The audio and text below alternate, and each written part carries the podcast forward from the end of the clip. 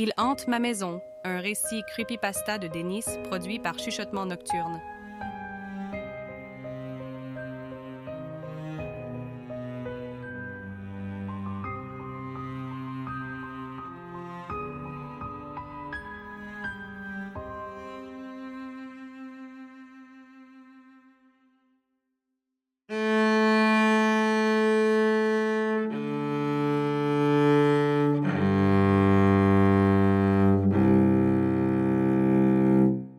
Je les sens.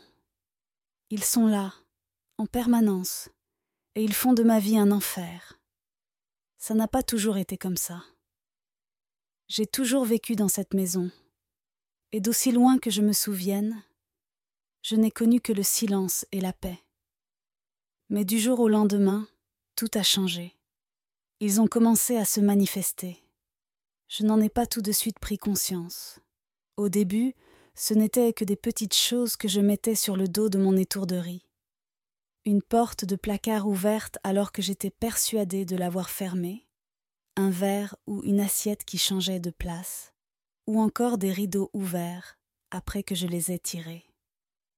J'étais intriguée, bien sûr, mais je vivais seule depuis tellement longtemps que je me suis dit que c'était mon esprit qui me jouait des tours. La solitude, quand on l'a subie depuis autant de temps que je la subissais, finit par grignoter notre santé mentale, lentement mais sûrement.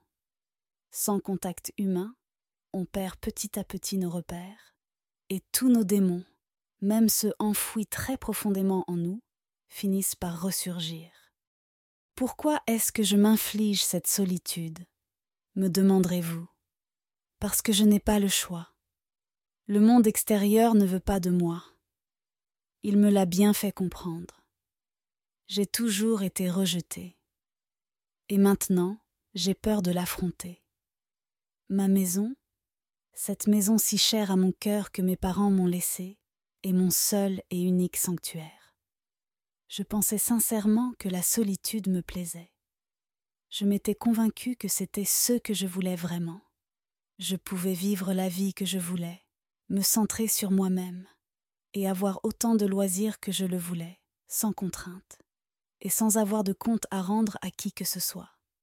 J'y croyais du plus profond de moi-même. Mais ces événements ont ébranlé toutes mes convictions.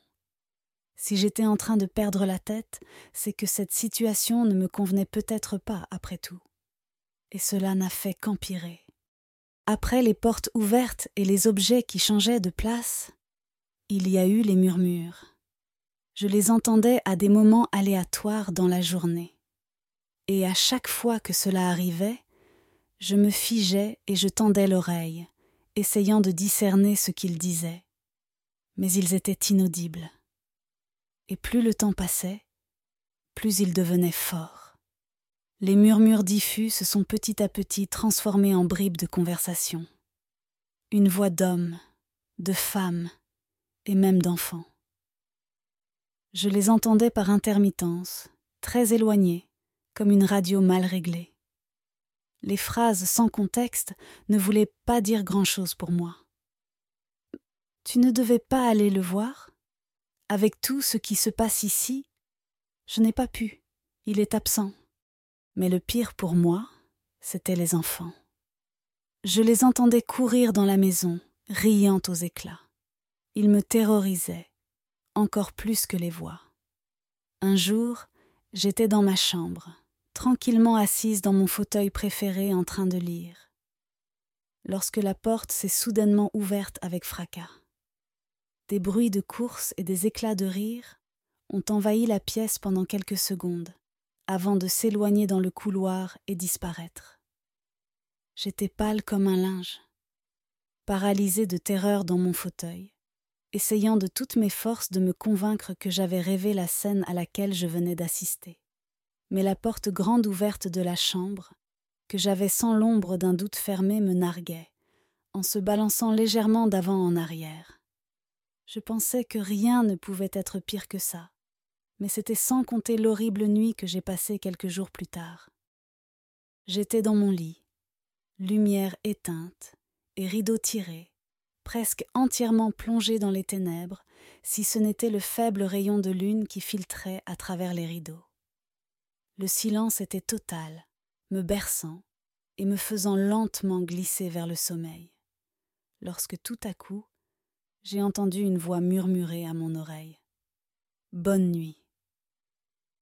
J'ai brutalement ouvert les yeux, pleinement alerte, pour tomber nez à nez avec un visage qui me fixait dans le noir. Quelqu'un était dans le lit avec moi. J'ai hurlé en bondissant hors du lit, atterrissant lourdement sur le plancher. Et la chose sous mes draps s'est mise à hurler aussi. Sous le coup de la terreur insoutenable, j'ai complètement perdu mes moyens. Au lieu de m'enfuir, j'ai fermé les yeux et je me suis plaqué les mains contre les oreilles, priant et me balançant d'avant en arrière, des larmes coulant sur mes joues. Je ne sais pas combien de temps je suis resté prostré sur le sol, à lutter contre la folie qui menaçait de me submerger, mais quand j'ai eu le courage d'ouvrir à nouveau les yeux, tout était redevenu normal. Le silence était de retour, et il n'y avait plus personne. C'est à ce moment-là que j'ai compris. Ce n'était pas mon imagination. Je ne vivais plus seul. Quelque chose avait envahi ma maison. Pourquoi maintenant? Après toutes ces années passées dans la solitude et la paix. Qu'est-ce qu'il me voulait? Cherchait-il à me faire du mal? J'ai de nouveau été submergée par la terreur et l'angoisse à cette pensée. Je ne voulais pas qu'il me fasse du mal, je voulais juste vivre tranquillement chez moi. Qu'est-ce que j'étais supposée faire?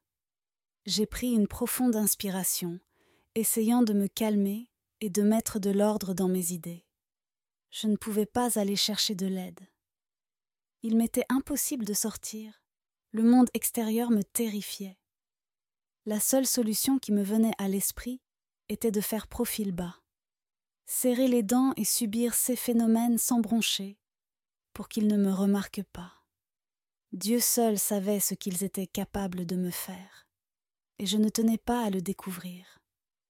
Peut-être qu'avec le temps, il disparaîtrait et tout redeviendrait comme avant.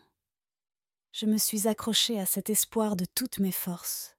Si seulement j'avais su à quel point les choses allaient mal tourner.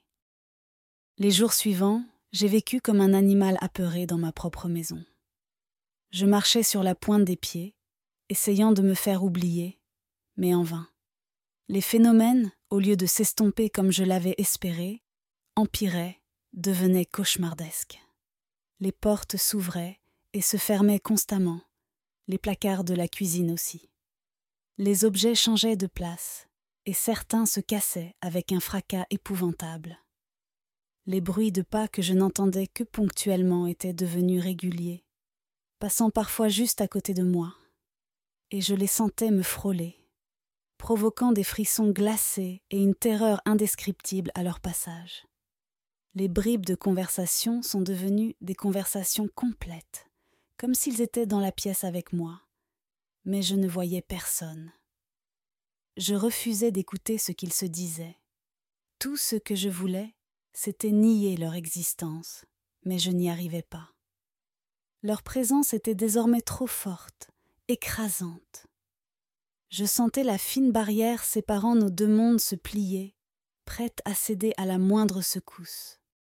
Et au milieu de ce cauchemar, tout ce que je pouvais faire était de me terrer dans un coin de ma maison. Mes genoux serrés contre moi, suppliant que tout s'arrête. J'étais au bord du désespoir et de la folie, déchiré entre la terreur que me provoquaient ces phénomènes et ma peur insurmontable de sortir pour m'enfuir. Mais le pire était encore à venir. Au fil des jours, j'ai commencé à les apercevoir, des silhouettes noires éthéré qui déambulait dans ma maison, profanant mon sanctuaire et mon intimité. Le point de non-retour avait été atteint. Il était temps de faire quelque chose. Si je voulais garder ma maison et la paix qui y régnait il y a quelques jours à peine, je devais prendre mon courage à deux mains et chasser ces intrus, une bonne fois pour toutes. Se cacher n'était plus une solution. Cela n'a jamais été une solution. Forte de cette conviction, et poussée en avant par un courage dont je n'aurais jamais soupçonné l'existence, je me suis dirigée vers la cuisine. Sur le plan de travail était posé un couteau que je n'avais jamais sorti. On aurait dit qu'il m'attendait. Cela n'a fait que renforcer ma détermination. Je l'ai saisi et je suis sortie dans le couloir, là où une silhouette éthérée venait de passer. Je l'ai suivi jusqu'au salon, là où d'autres silhouettes se trouvaient. Deux grandes et deux petites. En les voyant, tout ce qu'ils m'ont fait subir ces derniers temps m'est revenu en mémoire, et submergé de rage, j'ai lancé le couteau vers la silhouette la plus proche, suivi par tous les objets que je pouvais saisir, avec toute la force dont j'étais capable, en leur hurlant de partir, de me laisser tranquille. Le remue-ménage qui a suivi m'a empli d'un mélange de satisfaction et de peur. Toutes les ombres se sont mises à hurler également, des hurlements lointains et distordus, et en quelques minutes, elles ont traversé la pièce et ont disparu dans le couloir. J'ai entendu leur bruit de pas s'éloigner, puis la porte d'entrée claquer. J'avais réussi. Ils sont partis. Les jambes tremblantes, je me suis laissé glisser au sol.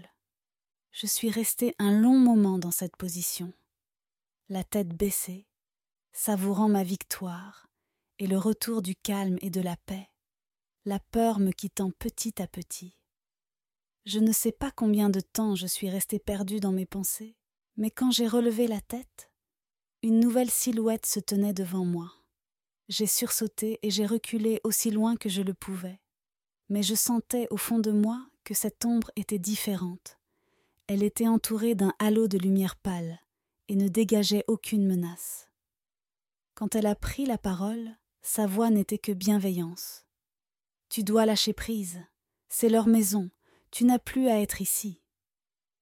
La mort est très difficile à accepter, mais ce n'est que le commencement. Une autre aventure t'attend. La culpabilité et la honte enfouies au plus profond de moi-même m'ont submergé.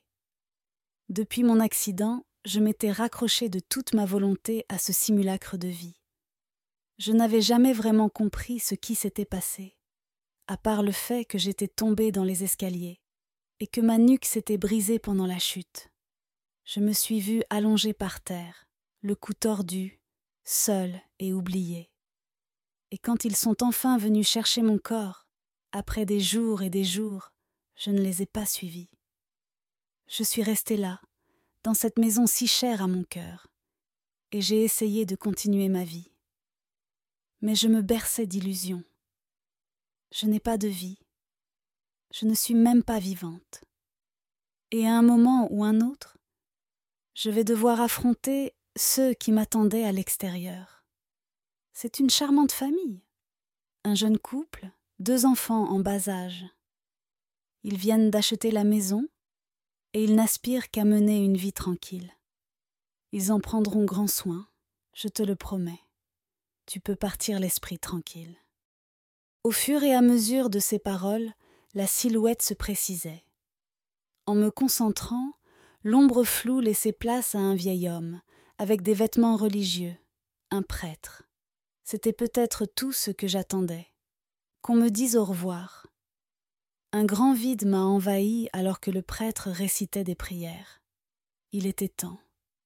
Je me suis levée et je me suis dirigée vers la porte d'entrée, cette porte tant redoutée. Je l'ai ouverte et j'ai fait un pas à l'extérieur. C'était Il hante ma maison de Denis, un récit creepypasta produit par Chuchotement Nocturne.